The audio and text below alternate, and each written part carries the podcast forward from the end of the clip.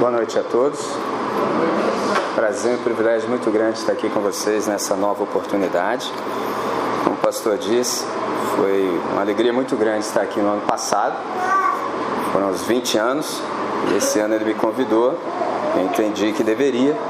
É por isso que eu estou aqui com vocês nessa nova oportunidade. Interessante que no ano passado é, minha esposa falou assim: Você nunca apresenta a gente, eu esqueço. Depois que eu abro a Bíblia, não consigo lembrar mais de nada, de verdade. e nós estávamos aqui e ela estava grávida com cinco meses do Noah. E agora é interessante que ela está aí, a Aline está ali, entendeu? A orelha está queimando aqui. Ela está ali, está o Zion aqui também, nosso filho mais velho, tem cinco anos, e está ali o Noah que agora tem seis meses. Eu também estou acompanhado, tem outros irmãos aqui comigo, pessoas que Deus me deu o privilégio de conhecer e acompanhar na caminhada. Tem aqui o Ark, que é o Emerson, que a gente primeiro fala o apelido para depois o nome, entendeu? Se você falar André, ninguém sabe que é isso não, você tem que falar Michelin. Ah, o André, ah, isso. Então tem o Ark, tem a Cíntia, tem a Poliana e tem o Nem. As meninas assim eu passo um paninho, entendeu? O Nem é o Sidmar, não precisava, né? Então eles estão comigo também. Estou vendo aqui, tem o Alisson também, tem a Rosa. Estão comigo nessa noite. De modo que é um prazer estar aqui com vocês nessa comunidade. O pastor Joaquim eu tenho alta conta. Ele incutiu no nosso coração, ou pelo menos no meu, ah, enquanto nós estávamos no seminário, o desejo por amar e conhecer mais a história da igreja. Então é um prazer estar aqui. O pastor Ronei também está aí, foi meu professor também de grego, aprendi muitas coisas boas com eles. Então nessa noite eu tenho um texto e uma oração para compartilhar com vocês. O texto é livro dos Salmos, então venha comigo ao Saltério, número 90, Salmo número 90. Uma oração de Moisés, homem de Deus. Salmo 90, eu leio o verso 1 e 2, na sequência o verso 4, depois entre 9 e 10 e finalizo com o verso 12 e 17. Diz assim então a palavra: Senhor, tu tens sido o nosso refúgio de geração em geração. Antes que os montes nascessem e se formassem a terra e o mundo, de eternidade a eternidade tu és Deus. Pois mil anos aos teus olhos são como o dia de ontem que se foi e como a vigília da noite. Verso 9: Pois todos os nossos dias se passam na tua ira Acabam-se os nossos anos como um breve pensamento. Os dias da nossa vida sobem a 70 anos ou, em havendo vigor, a 80. Neste caso, o melhor deles é canseiro e enfado, porque tudo passa rapidamente e nós voamos. Verso 12: Ensina-nos a contar os nossos dias de tal maneira que alcancemos coração sábio sobre, seja sobre nós a graça do Senhor nosso Deus.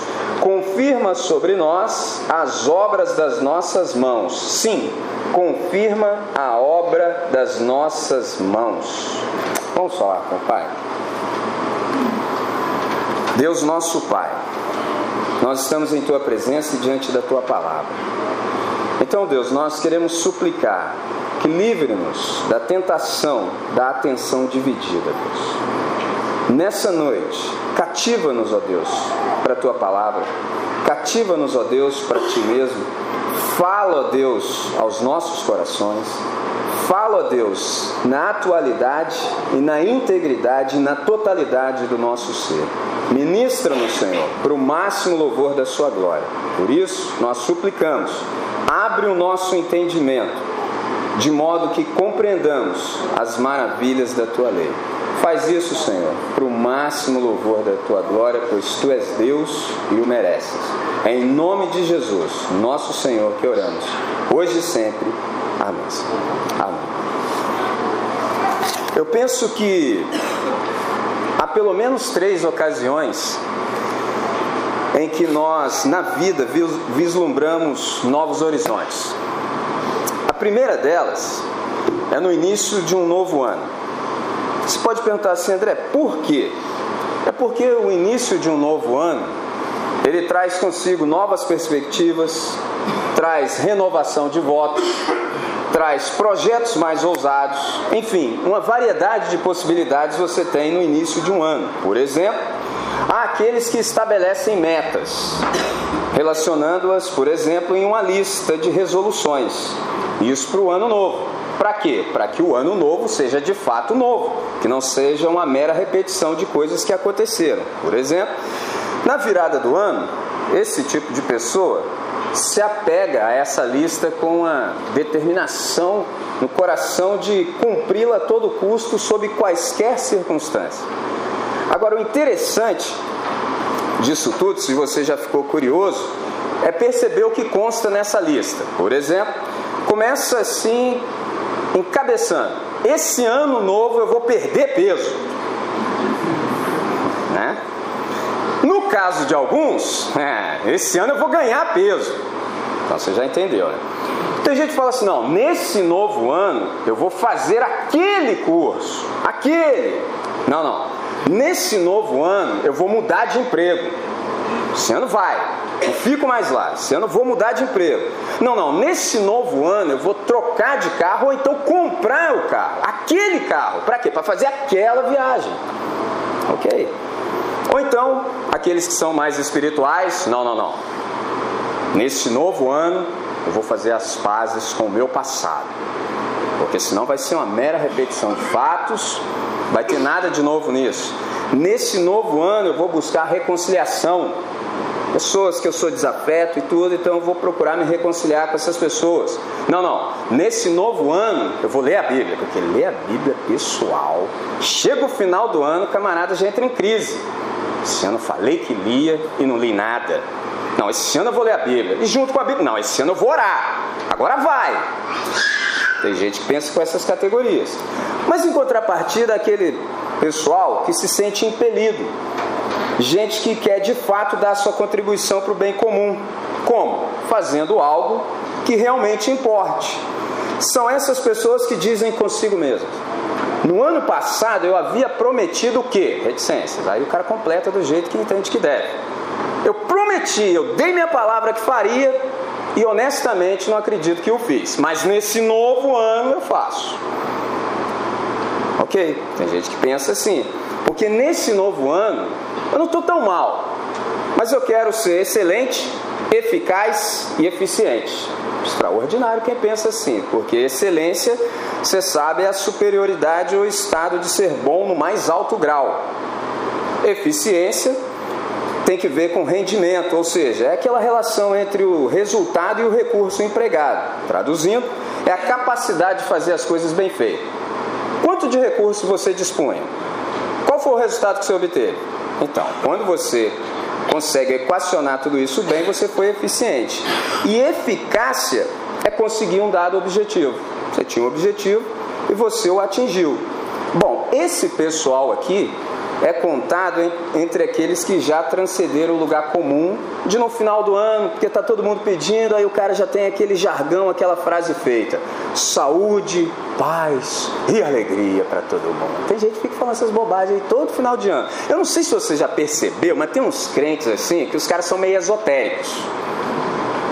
Não sei se você já percebeu que o cara, ele acha que se ele pegar a folhinha dia 31 de dezembro e virar a folhinha, ele vai virar a vida também. Aí o cara, como ele tem um quê de esotérico, eu não sei o que, que acontece, que ainda não entendeu o evangelho, ele acha, não, vou virar a folhinha, vou virar a vida. Esse é o primeiro problema. Então, primeiro ponto assim que a gente percebe, primeira ocasião que isso se dá na nossa vida é no início de um novo ano. A segunda ocasião é no meio do ano. Só maneira, por que, que é no meio do ano? Porque esse pessoal que tem esse quê de esotérico, que fica ouvindo o pessoal da alta ajuda, que diz assim, sem meta você não vai a lugar nenhum. Pô, você é mais velho que andar para frente, né?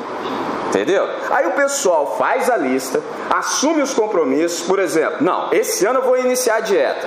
Eu vou começar alguma atividade física. Eu vou terminar aquele curso de inglês. É o pessoal da iniciativa. Só tem um probleminha. De iniciativa o mundo está cheio. Tá faltando gente com acabativa. Tá pegando?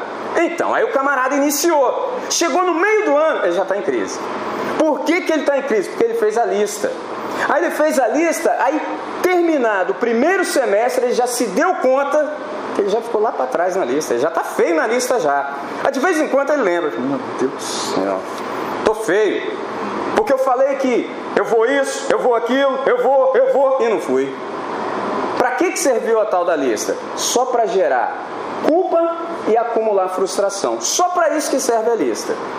Porque eu não sei se você já percebeu, mas os bons crentes mesmo, o camarada, em 31 de dezembro, ele faz a lista dele. Aí ele faz a lista e aparece diante de Deus. Aqueles que oram, né? Porque tem uns que já faz a lista por conta própria e é isso aí mesmo. Aí o que ora aparece diante de Deus. Senhor, está aqui minha lista. Aí Deus, o que, que é isso, filho? Não, minha lista. Lista de quê? De bom crente. Como é que é? É, Senhor, isso aqui é porque o ano que passou eu não fiz. Então minha consciência está apertando, eu estou dizendo que nesse novo ano, para que de fato seja novo, está aqui minha lista de bom crente, eu vou fazer. Aí Deus fala assim: fazer o quê? Não, Senhor, está aqui minha lista de bom crente, eu quero te agradar. A me agradar? Sim. E por isso você tem a lista? É. Não, se for para me agradar, não preciso de lista. Aí já é outro problema. Que isso, Deus? O senhor ficou maluco? Já até orei e jejuei. Não pode faltar essa equação. Entendeu? O cara quer constranger Deus a aceitar a lista. Deus, não, se for para o meu agrado, para o meu deleite, não precisa de lista. Aí é outra luta. Que isso, Deus? Gastei tanto tempo fazendo a lista de bom crente, só fala para mim que não precisa de lista? Não, é exatamente isso. Bom, mas se o camarada tem um pouquinho de juízo, fala, bom, então vou ouvir Deus. Pergunta natural é: e o que, que Deus quer se ele não quer lista? Bom, se for para mim, diz Deus, não precisa de lista nenhuma. Agora, se você quiser ainda ficar nesse negócio de lista, você faz o seguinte: apaga tudo. Aí é outra luta. Que isso, Deus? Como é que eu vou apagar toda a lista que eu investi tanto tempo para te agradar somando apagar a lista? Exatamente isso. Apague a lista. Não, Deus, que é isso? Bom, então, aí você sabe que com Deus não vai dar você mesmo. Você vai, tá bom, Deus. Apaga a lista toda. O que, que você ouve de Deus? Filho, deixa que eu preencho, coloque só a sua assinatura no fim. Pronto. É simples. Então, ao invés de você ficarmos fazendo lista, não tem necessidade. Por que, que não tem necessidade? Porque Deus é Deus. Ele é o Alfa e o Ômega. Se você é do time que só começa e não termina nada, conheça esse que é o Alfa e o Ômega. É o princípio e o fim. E sobre lista, pode ficar tranquilo que ele preenche do jeito dele. Viu como é que é simples? Isso é o Evangelho. Simples quanto parece. Então, nessa noite, se você me permite te dar um conselho, eu te diria o seguinte: o que você tem que fazer é o seguinte: faça o que deve ser feito hoje. Você precisa de lista. O que você entendeu que já deve fazer? O que você já percebeu de Deus? O que você está entendendo que Deus está te impelido para fazer? Faça hoje. Senhor, não consegui. Se Ele te der uma nova oportunidade, aproveite. Então, o primeiro conselho que eu tenho para te dar, aliás, tenho dois, é o seguinte: tenha um desejo sincero pela supremacia de Deus. Olha o que Moisés ensina. Perceba que ele invoca Deus como o Senhor. É interessante lembrar aqui, pessoal, que Senhor não é pronome de tratamento. Senhor aqui é reconhecimento da soberania. Traduzindo, Deus é Deus. Porque muitas vezes eu e você, a gente fala que é do time de Jesus, mas a gente chama Senhor, mas não obedece. E eu acho que foi o Pedro que começou com esse negócio. Porque ele teve uma grande visão. Deus disse: mata e come. Ele disse: de modo nenhum, Senhor. Pessoal, tem coisas que não cabem na mesma frase. Se você fala Senhor, só cabe depois disso Amém. Ou então fale qualquer outra coisa, mas não coloque Senhor na frase. Pedro diz: De modo algum, Senhor. Não dá, Pedro. Decide o que você quer. Ou é de modo algum, é Senhor. Aí a gente aprendeu com ele. É um problemão isso na nossa vida. Então, quando a gente fala que Deus é Deus, é Deus mesmo. Então, Senhor, agora vai ser do seu jeito e não mais do meu. Agora, Deus, eu vivo em constante arrependimento.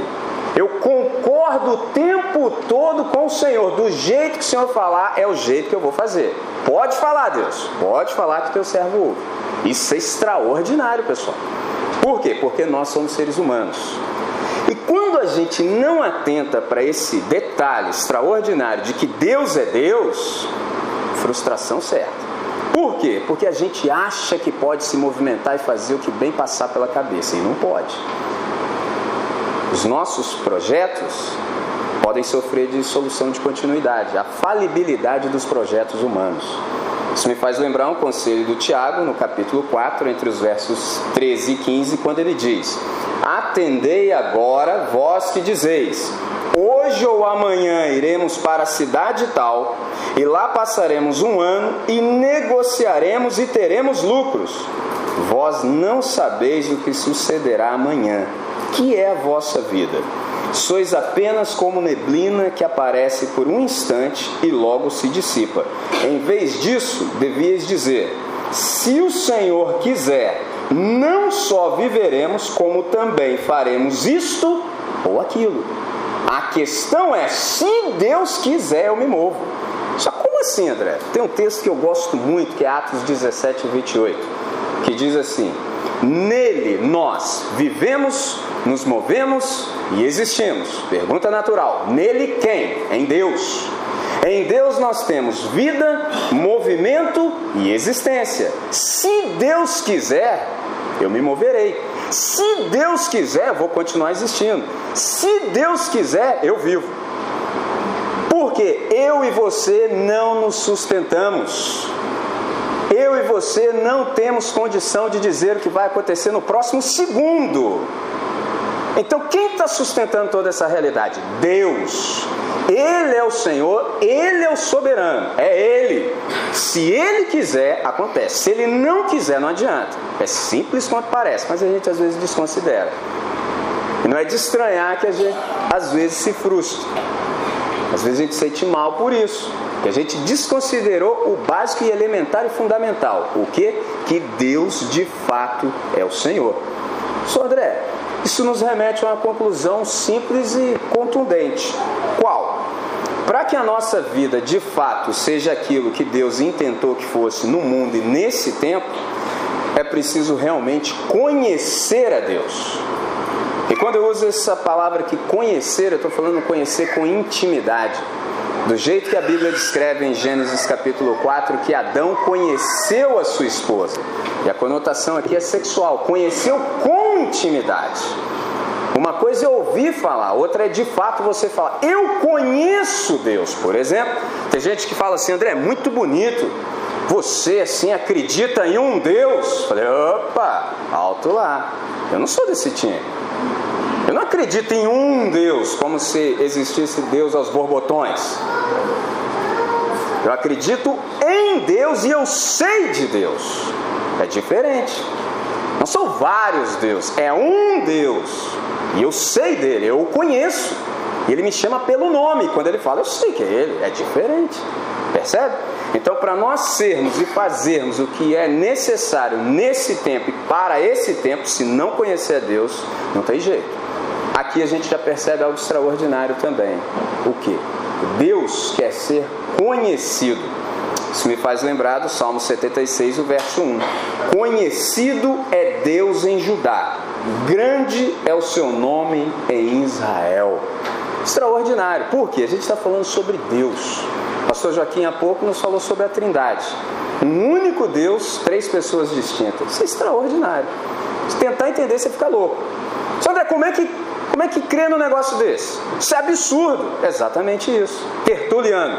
Creio porque é absurdo. Se não fosse, eu entenderia. Deus me chamou para entender. Para entender Deus, pessoal, só sendo Deus. Ninguém aqui o é, né? Então, então creia.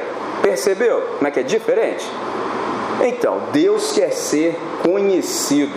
Porque Deus é transcendente, está para além da nossa compreensão. Mas Deus ele também é imanente. Por isso que Jesus ensinou: Pai nosso que estás nos céus, ó, transcendência, está nos céus, mas é Pai nosso. Olha que coisa linda.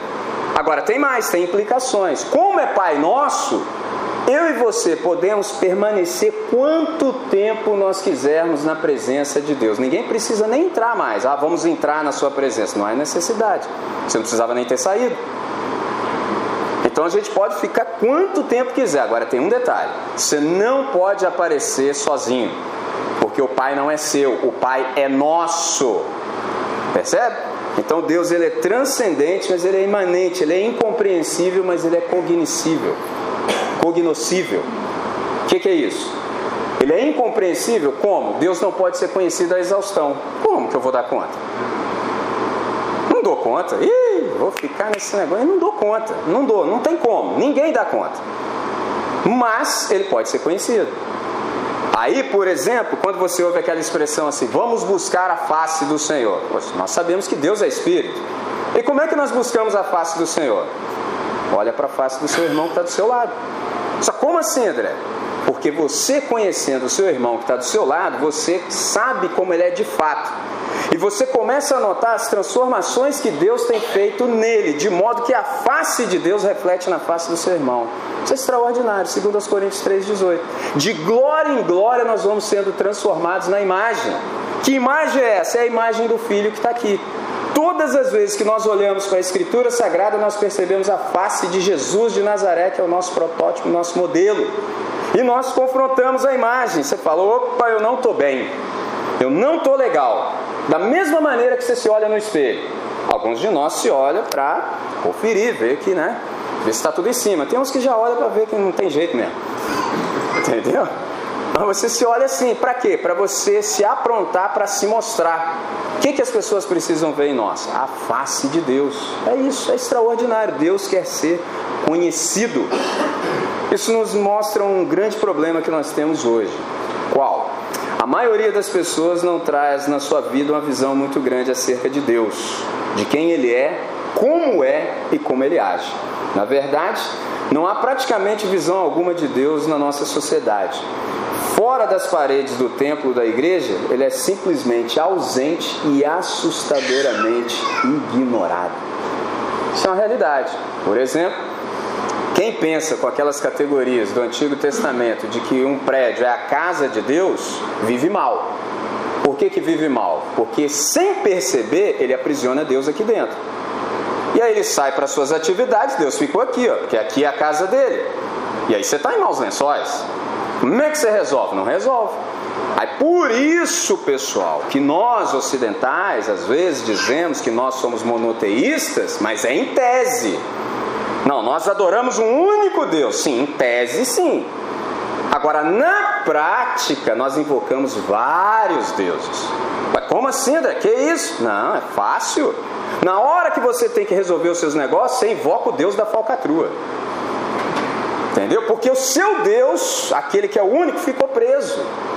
E todas as outras coisas mais que me faltaria tempo para descrever. É muito simples. Por isso que a vida de muita gente é incoerente. Por isso que muita gente se ufana que no Brasil nós somos X milhões de evangélicos. Mas você não percebe a ética do país mudando. Por quê? Porque o pessoal está invocando outro Deus. Como é que vai mudar? Como é que o pessoal, naquele contexto imediato, vai perceber Deus agindo ali? Sendo que as pessoas o deixaram aprisionado num espaço e lugar. Lembra-se de quando Jesus de Nazaré disse assim: E eis que estou convosco todos os dias até a consumação do século? Um dia eu me perguntei, Deus, por que, que o Senhor está comigo todos os dias? André, para que você tenha coragem e ousadia de fazer o que eu te mandei fazer. Porque para viver o que eu te mandei viver, sem mim, não dá. Não tem jeito. Ainda que você planeje, não dá. Você é humano limitado, não tem jeito. Eu falei, é mesmo. Aí eu me lembrei de João 15,5. Sem mim, nada podeis fazer. Não tem como, pessoal. São coisas simples, mas que às vezes a gente deixa passar batido. E aí começa a viver mal e não sabe a razão. Simples quanto parece, Deus quer ser conhecido provai e vede que o Senhor é bom. Tem que. E é interessante, se você provar, você vê. Viu que lindo? Provai e vede. Então é assegurado. Se você não conhece, se você não prova, você não vai ver. Não tem como. Agora, se você provar e ver, pode ficar tranquilo que ele faz o que disse que faria, caso você não atrapalhasse. Viu como é que é simples? Então, primeiro conselho: deseje de modo sincero a supremacia de Deus. Segunda coisa, tenha também um desejo sincero pela direção de Deus. Observe o texto. Senhor, como Moisés se referiu a Deus. Ensina-nos, verso 12. Senhor, ensina-nos. Agora, o interessante disso tudo é que foi o Moisés quem proferiu essa oração aqui. E você, quando começa a observar a vida do Moisés, você sabe que ele era hebreu, foi encontrado no rio Nilo pela filha do Faraó, foi criado por ela como se fora filho e foi instruído em toda a ciência dos egípcios. Então imagina a vida desse camarada aqui. O cara era cercado pela aristocracia, o cara conhecia embaixador, rei, príncipe, e todo mundo tinha alta conta. Então Moisés aprendeu a ser tudo. O Moisés aprendeu a ter suas resoluções à parte de Deus. Tem um probleminha que está acontecendo aqui. Como Moisés vivia nesse ambiente, o pessoal lá achava que era Deus. Só esse probleminha que ele conseguiu arrumar. E como ele achou que ele era Deus, quando você acha que você é Deus, você acha que você pode tudo. Esse é o problema que nós seres humanos temos. Você acha que você pode tudo. Aí um dia ele foi dar uma volta, sabia quem ele era, sabia quem eram os seus, foi dar uma volta. Viu um hebreu sendo oprimido por um egípcio. O que, que ele fez? Olhou para um lado, diz o texto sagrado, olhou para um lado, olhou para o outro lado, não viu ninguém, matou o egípcio, enterrou na areia. Só tem um probleminha. Ele olhou para um lado, olhou para o outro lado, esqueceu de olhar só para um lado, para cima. Ele esqueceu que Deus é Deus. Quis fazer com a mão dele, deu problema. Como deu problema, ele teve que vazar fora, pular no mato, sair pela esquerda, leão da montanha. Pegou? Então, aí nesse período aqui, dos primeiros 40 anos, ele aprendeu a ser tudo. Agora, no outro período, no segundo período dos outros 40 anos, ele aprendeu a ser nada. Agora, você imagina um PHD no deserto. Aí não dá, pessoal. Imagina, cheio de informação no deserto. Agora, nesse espaço aqui, Deus pode ministrar o seu coração, porque agora ele não tem nada. E eu não sei se você já percebeu, Deus cria a partir do nada. E só dá para Deus fazer as coisas quando você for reduzido a nada. Quando você ficar se debatendo, não vai acontecer nada. Agora, o dia que você abaixar sua mão e falar, Deus, eu me rendo, eu desisto, você fala, eu só estava esperando isso. Agora, difícil é a gente se render, a gente se debate, a gente... Ih, é complicado, irmãos, eu sou humano, disso eu entendo. A gente fica se debatendo e sem saber por que, que embora a nossa lista seja extraordinária e excelente, as coisas não fluem. Não vai fluir. Primeiro que você não tinha que ter feito lista nenhuma. Segunda que você está achando que você é Deus. Terceira que você está se debatendo. Sossega. Aquiete-se. Essa é a nossa dificuldade. Como Deus é paciente, vou te conceder um novo dia. Vamos de novo? Aí às vezes a gente faz tudo de novo. Não era para ser assim, pessoal. Ninguém acorda numa nova manhã para viver tudo de novo. Nós acordamos num novo dia para viver tudo de modo novo. Não é para ficar repetindo as mesmas coisas, até porque a gente acabou de pedir perdão. Então tem alguma coisa que não está fechando. Aí nos últimos 80 anos, Moisés aprendeu. Agora, se você é ansioso e ansiosa, deixa eu te falar um negócio. Você percebeu quanto tempo levou? Só foram 80 anos para trabalhar 40. Só isso. E você achando que as coisas não estão acontecendo. Ah, não aguento mais. Você, calma, irmão. Que isso, rapaz? Olha para João Batista. 30 anos de espera para trabalhar seis meses. Jesus de Nazaré, 30 anos de espera para trabalhar três anos. E você está reclamando. Fica tranquilo. Conheça aquele que é o Alfa e o Ômega. Você chegou há pouco aqui na história, daqui a pouco você vai deixar o planeta também. Se não obedecer, vai, vai antes. Entendeu? Essa é a lei do universo. Se não obedecer, Deus é tirado da história, perde o direito de permanecer na história. Então fica calmo. Entregues para aquele que de fato é o Alfa e o Ômega, aquele que está garantindo a sua existência. É Ele que está sustentando tudo isso. É Deus que nos dá o espaço até mesmo para irmos contra Ele. Porque nele nós vivemos, nos movemos e existimos. É nele. Então aquiete-se. Agora, enquanto você se aquieta, você conheça-o e a partir daquilo que você tem conhecido dele, obedeça-o. As coisas vão fluir, é uma beleza, fácil, fácil.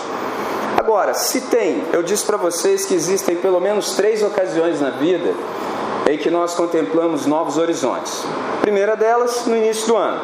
Segunda, no meio do ano. Terceira delas, no dia do nosso aniversário. Você fala assim, como assim, André? É porque foi nessa terceira parte da vida do Moisés que ele fez essa oração aqui. Senhor, ensina-nos a contar os nossos dias. Uma coisa que eu aprendi sempre que posso, eu lembro os irmãos, é o seguinte: todas as vezes que você se aproximar da Bíblia Sagrada, aproxime-se desconfiado de que tem alguma coisa no texto que você não percebeu. Aí você fala assim: Deus, só mostra para mim. E eu assumo o compromisso de uma vez que percebeu que o Senhor está me mostrando, eu vou contar para o maior número de pessoas possível. Ensina-nos a contar os nossos dias. Aniversário. Pensa comigo, isso aqui é uma oração extraordinária e belíssima. Quem é que precisa orar para saber quantos anos tem? Isso é óbvio. É só se você tiver dúvida, puxe seu RG. Se eu nasci, tá, deixa eu calcular aqui, tem tantos anos. É fácil. Se as crianças estivessem aqui, eu falasse assim: quantos anos vocês têm? Se essa fosse a pergunta, alguns com mais dificuldade, juntar os dedinhos e tudo, outros, como meu filho, já esticar a mão. Fácil, ó, eu tenho isso. Aí passando assim para os adolescentes, já ia colocar duas mãos, mais uma passou. Agora, quando chegasse assim, um time das irmãs, que aí já começa a ficar um negócio assim, entendeu? As mãos ficam compulsivas. Hum. As irmãs iam falar assim, André, por que, que você quer saber da minha conta que é da minha conta e não é da sua conta? Traduzindo, mexe com isso não, André. Não vou fazer isso. Então você pensa assim, bom, se o Moisés não está pedindo o óbvio, tem alguma coisa aqui que a gente não percebeu. Porque eu sei quantos anos eu tenho. Eu sei. E creio que você também sabe. Bom, se você sabe quantos anos tem, ninguém precisa orar para saber quantos anos tem. Só, bom, André, então o que está escrito aqui que às vezes a gente não percebeu? O que está escrito aqui que a gente não percebeu é que isso aqui não se trata de uma contagem cronológica do tempo. Não é isso. É mais profundo. Você fala, bom, se é mais profundo, o que está de fato aqui? Ensina-nos. O Moisés está falando assim: Deus, ensina a gente a ter um olhar mais contemplativo e reflexivo acerca da nossa existência. Traduzindo, Deus, já que a nossa vida é como um sopro, ajuda-nos a termos percepção do modo em como nós estamos vivendo enquanto estamos em cima do planeta que é seu. Porque a nossa vida é como uma neblina rápido vai passar. Os melhores de nós chegam a 70, 80 anos e é câncer e enfado. Então a melhor coisa, Deus, que nós podemos fazer é te pedir que nos ajude a contar os nossos dias de tal maneira que a gente obtenha um coração sábio. Isso aqui é um contraste extraordinário, porque no início nós percebemos no verso 1 a eternidade de Deus e depois na sequência a gente percebe a brevidade da vida humana. Se é desse jeito, a pergunta que a gente deve se fazer é: como é que eu vou viver enquanto eu estiver vivo? O que, que eu vou fazer da minha vida? Sandré, como assim? Por uma razão muito simples. Nós somos mortais. Só que o problema é que a gente sabe que morre. Se você tem um animal de estimação, ele está lá tranquilinho, vai morrer também, mas ele não tem consciência disso. Eu e você temos. Se nós temos consciência disso, a questão não é morrer. Isso já é fato. Um dia desses aí vou. E nem sei quando. Eu nem sei que tempo será. Aqui é um ponto também. Por quê? Se você não sabe quanto tempo tem, na verdade você tem pouco tempo. Pode ser a qualquer momento. Então a questão não é, eu vou morrer. Não, isso é fato. Alguns gostam até de antecipar o processo. O jeito fácil é você ser desobediente. Fácil, fácil. Você não vive metade dos seus dias. Está escrito isso. Se você não honrar pai e mãe, você morre antes. Se você se tornar tão mal quanto pode, você morre antes. Se você desobedecer uma lei natural do universo, você morre antes. Suponhamos que você suba aqui, ó, no topo e se precipite, você morre antes. E se você é do time de Jesus e participa da ceia de qualquer maneira, como se a ceia não fosse do Senhor, você morre antes. Está escrito isso. Então tem gente que gosta de acelerar o processo, tem gente que vende morte à prestação. Conheço, pessoal que fica na esquina vendendo os produtos proibidos por lei, droga, entendeu? O pessoal gosta de vender morte à prestação. Morre antes. Eu não conheço um da minha geração que está morreram antes. Eles conseguiram romper com todas essas leis ao mesmo tempo. Morreram. É fato. Bom, se é fato, a questão é o que, que eu faço com a minha vida enquanto eu estou vivo? Esse é o ponto. É ensina-nos a contar os nossos dias de tal maneira que alcancemos um coração sábio. O que está escrito aqui que às vezes a gente não percebe? Deus tem uma maneira diferente de contar o tempo. Um dia para Deus é como mil anos, e mil anos como um dia. Sobre como é que esse negócio aí? Lendo a Bíblia eu percebi isso. Você lembra de Gênesis 2, 4? A gente leu 17, agora estamos no 12, 4. Chamada de Abraão. Diz que Abraão tinha 75 anos. Quando? Quando saiu de Arã e entrou em Canaã. Só. Qual a diferença? Não, a diferença é exatamente essa. Quando saiu de Arã e entrou em Canaã, ele saiu de Arã por quê? Porque Deus mandou. Traduzindo, a vida dele começou no dia que ele começou a obedecer a Deus. 75 anos já foi. Nem conta. Bom, vamos começar agora? Você fala, meu Deus do céu. Então não fique surpreso se gente que tiver 50 anos tiver 5 anos na presença de Deus. Pode ficar tranquilo que é desse jeito mesmo. Se o cara se espantar, oh Deus, mas como assim? Estou com 55, tem 5? É, ué. 5 anos você obedeceu, o resto você ficou por aí. Quando a gente lê a Bíblia, a gente tem que fazer uma pergunta: quem sou eu nesse texto? Quem sou eu? Porque esses personagens são eles, mas também é cada um de nós. Então, o que o Abraão tipifica? O Abraão tipifica aquele crente de fronteira. Ele ouve Deus, ele discerne Deus, mas ele vai só até na fronteira. A obediência dele vai só até na fronteira. Quando chega na hora, ele para. Esse tempo não conta. Esse é o ponto. Não conta. Conta quando você cruzar a fronteira. André, mas que fronteira é essa? Eu vou sair do Brasil? Não, não estou falando de fronteira geográfica. Estou falando de fronteira entre fé e não fé que, é fé? Não é confiar no poder de Deus, isso aí é lógica. Se Deus é Deus, Ele é todo poderoso. Se é todo poderoso, é Deus. Simples. Agora, fé é você confiar no caráter de Deus. Se Deus te falou, sai daqui, vai para lá, no mínimo, lá é melhor do que aqui. E ainda que não fosse, a companhia vale a viagem. Pegou a ideia? Se Deus está te chamando, no mínimo, lá é melhor do que aqui, ué. Senão ele mandava sair daqui. Agora, ainda que não fosse, eu vou com Deus, eu vou para qualquer lugar com Deus. Negócio é ir com Deus. Agora, se eu não for com Deus, também não vou para lugar nenhum. É simples quanto parece, pessoal. Mas aí, se a gente não obedece, não conta. Aí para, fica tudo estagnado.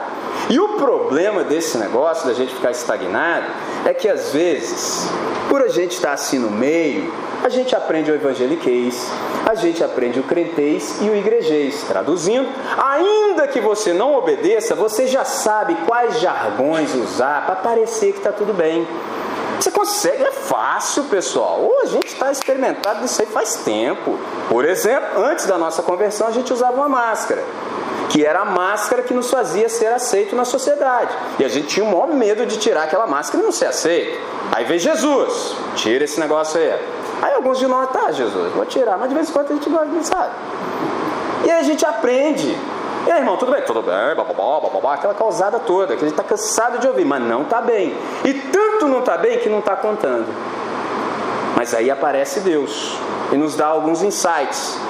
Ensina-nos, Senhor, a contar os nossos dias de tal maneira que alcancemos um coração sábio. Deus tem uma outra maneira de contar o tempo. O tempo para Deus só é contado a partir da obediência. E nenhum rebelde cruza a fronteira. Não tem como, porque nenhum rebelde confia no caráter de Deus. O problema é que quem não conhece Deus está sempre com medo de Deus. Está sempre com aquela velha ideia de que Deus é um estraga prazeres cósmico. Ou seja, você estava vivendo bem, aí apareceu Deus. Aí, acabou com a minha vida. Tem gente que vê Deus assim. Como se você fosse criança, fez lá o seu castelo de areia, veio Deus. Posso? Hum, estraga tudo. Tem gente que vê Deus assim. Deus não é assim de modo algum, jamais. Agora, se você não conhece, não experimenta Deus, não tem como. Isso dá um problemão para a vida. Por quê? Porque a vontade de Deus é a norma de funcionalidade do universo. Ou seja, tudo que está fora da vontade de Deus está disfuncional, não cumpre o seu propósito. A vontade de Deus é a norma de funcionalidade. É a vontade de Deus que traz sentido e significado para mim e para a sua vida. Por isso que todas as vezes que a gente desobedece a Deus, é essa tragédia. Ninguém consegue sentir prazer na desobediência, não tem como. Não tem jeito. E aí você se sente mal, e mal, e mal, e mal, e mal, e vai ficar desse jeito. Mas não precisa ser assim. André, como é que faz para não ser assim? Arrependa-se. Dê razão para Deus. Senhor, me perdoa. Fiz o que não devia, mas estou de volta aí, ó. Vou bater a poeira, continuo no time, me dá uma nova oportunidade que eu estou dentro. Ensina-nos Ensina-nos a contar os nossos dias de tal maneira que alcancemos um coração sábio. O que, que é sabedoria? O que, que é o sábio? Tem gente que acha que é o ermitão, o cara que mora lá nas montanhas. Não é nada disso. Sabedoria. O que, que é o sábio? Sábio é aquele que aplica tudo que já aprendeu acerca de Deus. Qual é o meu e o seu problema? O problema é que muitas vezes nós somos incoerentes. A gente já sabe um montão de coisas acerca de Deus, a gente já sabe o que Deus quer, mas a gente não faz. Isso é incoerência, isso é hipocrisia. O que é hipocrisia? Tem gente que acha que hipocrisia é agir de modo diferente daquilo que você sente. Ah, não estou sentindo bem essa noite, não, pastor, não vou lhe dar a mão. Não é isso. A questão é: hipocrisia é você agir diferente daquilo que você diz crer. Nosso negócio é crer, não é sentir. Sentir, você enfia o dedo na tomada e você sente um montão de coisa. É crer. O que, que você crê? Você está agindo diferente daquilo que você crê, então você está sendo hipócrita, você está sendo um ator. É isso que quer dizer essa palavra. E nenhum de nós foi chamado para isso. A gente foi chamado para viver em integridade. Ou seja, Deus, eu sou isso aqui. Aliás, quando você fizer bobeira, desobedecer a Deus, não caia na besteira de achar que Deus está surpreso com a bobagem que você fez. Que a gente pensa isso. Não, como é que eu. É que eu vou aparecer agora diante de Deus? Com que cara eu vou lá? Ué, com essa aí mesmo. Não, mas. André, mas olha aí o que, que eu fiz, cara. Como é que eu, como é que eu vou fazer agora, cara? Vai lá, rapaz, fala! André, mas que isso? Como é que eu vou fazer? Não. Irmãos, Deus é onisciente. Deus não pode ser surpreendido. Ele já sabia que você ia fazer essa bobagem toda e te avisou antes. Não faça, você fez. Você acha que está surpreso? Qual é o nosso problema? É que nós não nos conhecemos, nós nos presumimos. Nós achamos que somos muitas coisas. E aí, quando a gente faz bobagem, a gente ainda quer sair com essa. Irmão, não sei como é que eu fiz isso. Eu já falei para meus amigos. Eles podem. Eu converso com eles nesse tom. Se um dia eu fizer bobagem e sair com essa, você pode falar, André, eu sei como é que você fez isso. Mas como? É que você é safado. Ué? Não é simples? Ué, eu sei como é que você fez, é porque você é safado, cara. E eu também eu sou.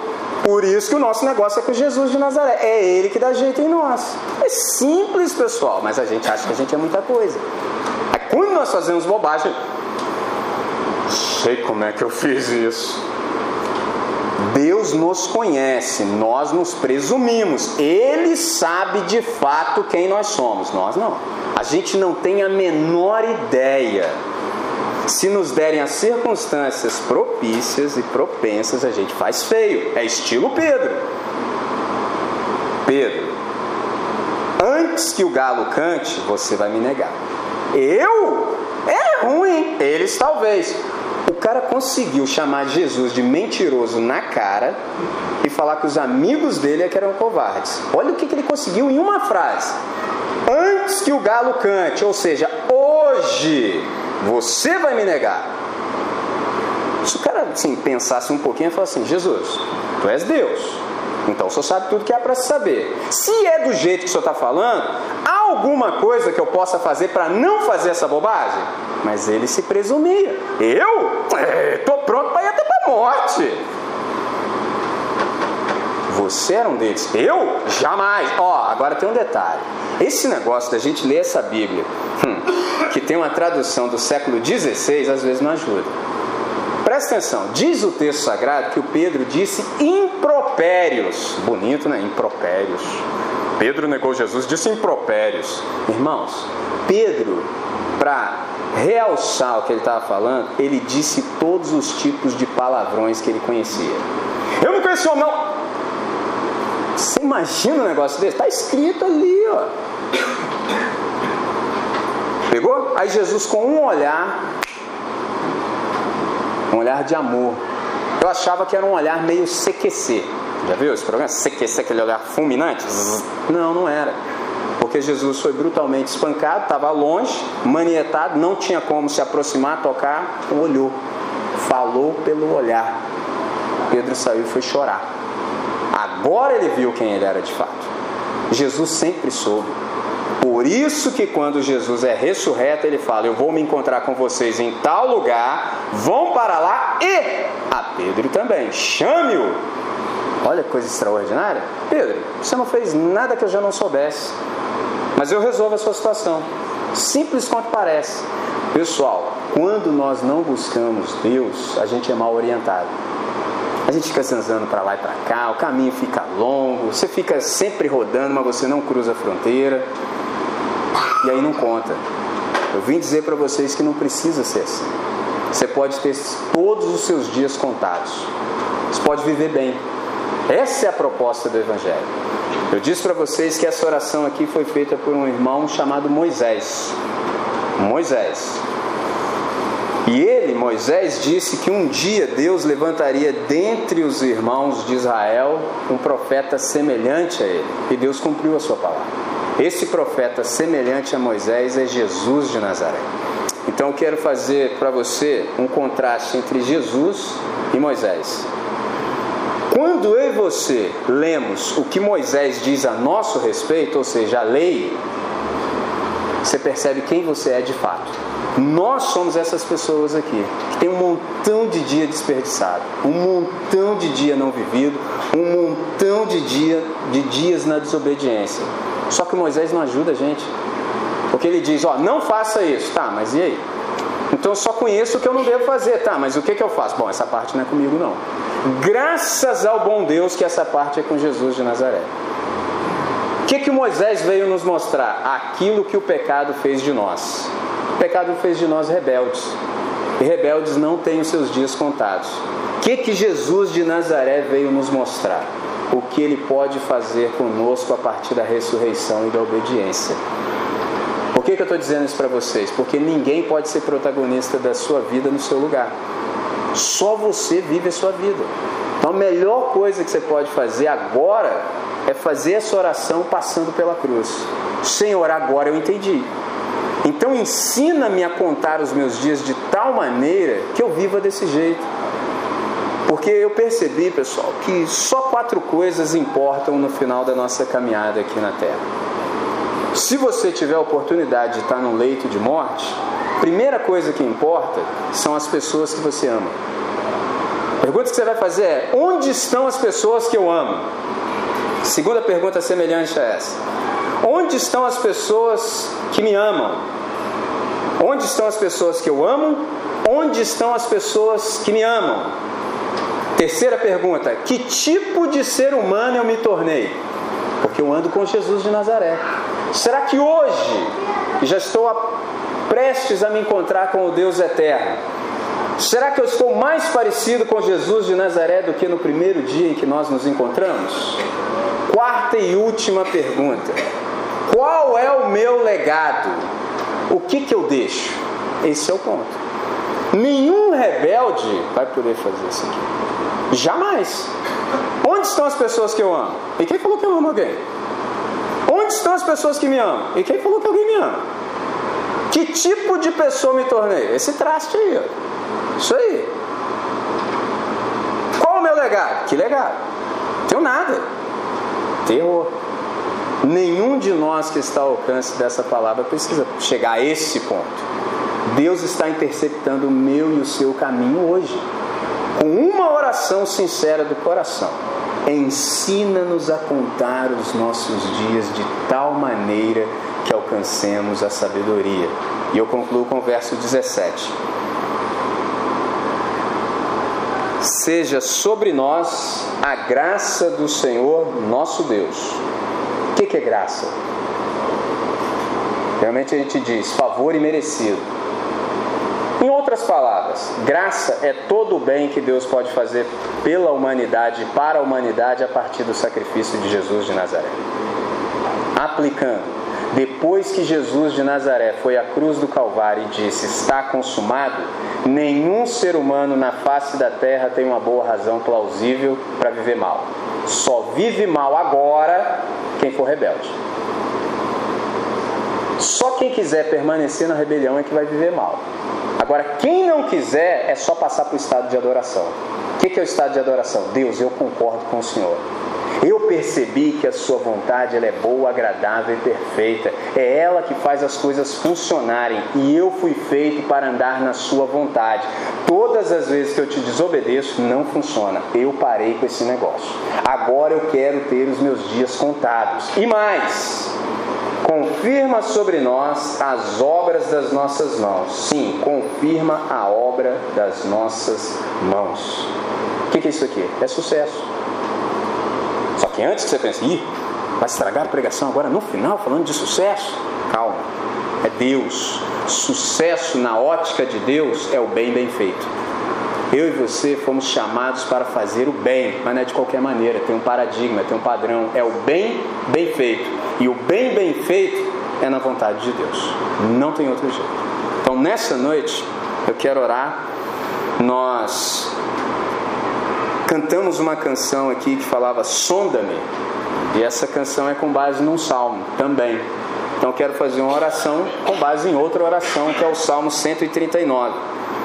Salmo 139,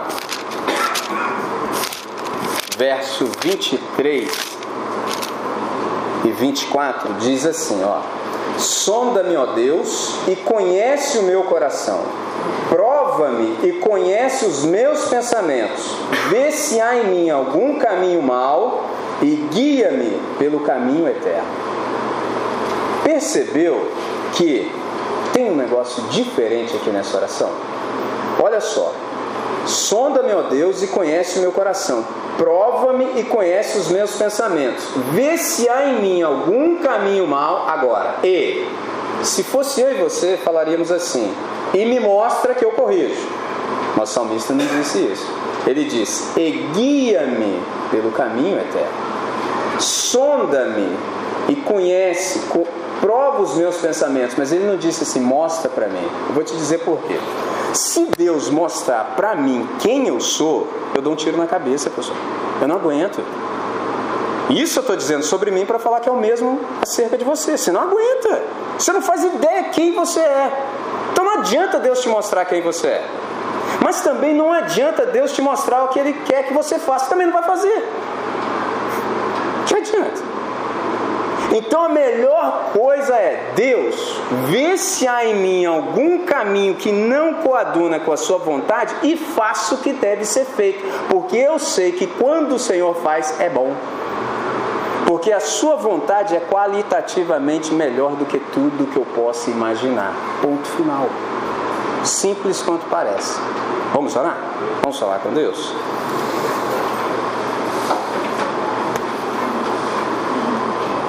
Nós queremos te dar graças por essa noite, por esse tempo. Queremos te agradecer pela exposição da tua palavra, por todas as percepções que o Senhor nos trouxe ao coração. Nós nos sentimos encorajados, ó Deus, pela possibilidade que a tua palavra nos traz de esperança, pela possibilidade que nós percebemos nessa noite de vivermos bem, termos todos os nossos dias contados e celebrados diante da tua presença e da tua face. Nós queremos te agradecer pela possibilidade, Deus, de termos as nossas obras confirmadas diante do Senhor. Que bom, Deus, é saber que nós vamos passar, mas o nosso legado permanecerá. Que essa seja a realidade dessa comunidade, Pai. Que o testemunho dessa comunidade seja excelente, eficaz e eficiente nessa comunidade onde ela está inserida, Deus. E isso nós rogamos assim, para o máximo louvor da Sua glória. Vê se há em nós, Deus, algo que não condiz com o nosso chamado e com a nossa vocação, e faz, Deus, o que for necessário, de modo que sejamos a cada nova experiência de perdão mais parecidos com o nosso irmão mais velho, Jesus de Nazaré. Essa é a nossa oração, no nome dele, o um nome que é sobre todo nome, desde hoje até a eternidade, para sempre. Amém. Amém. Pastor.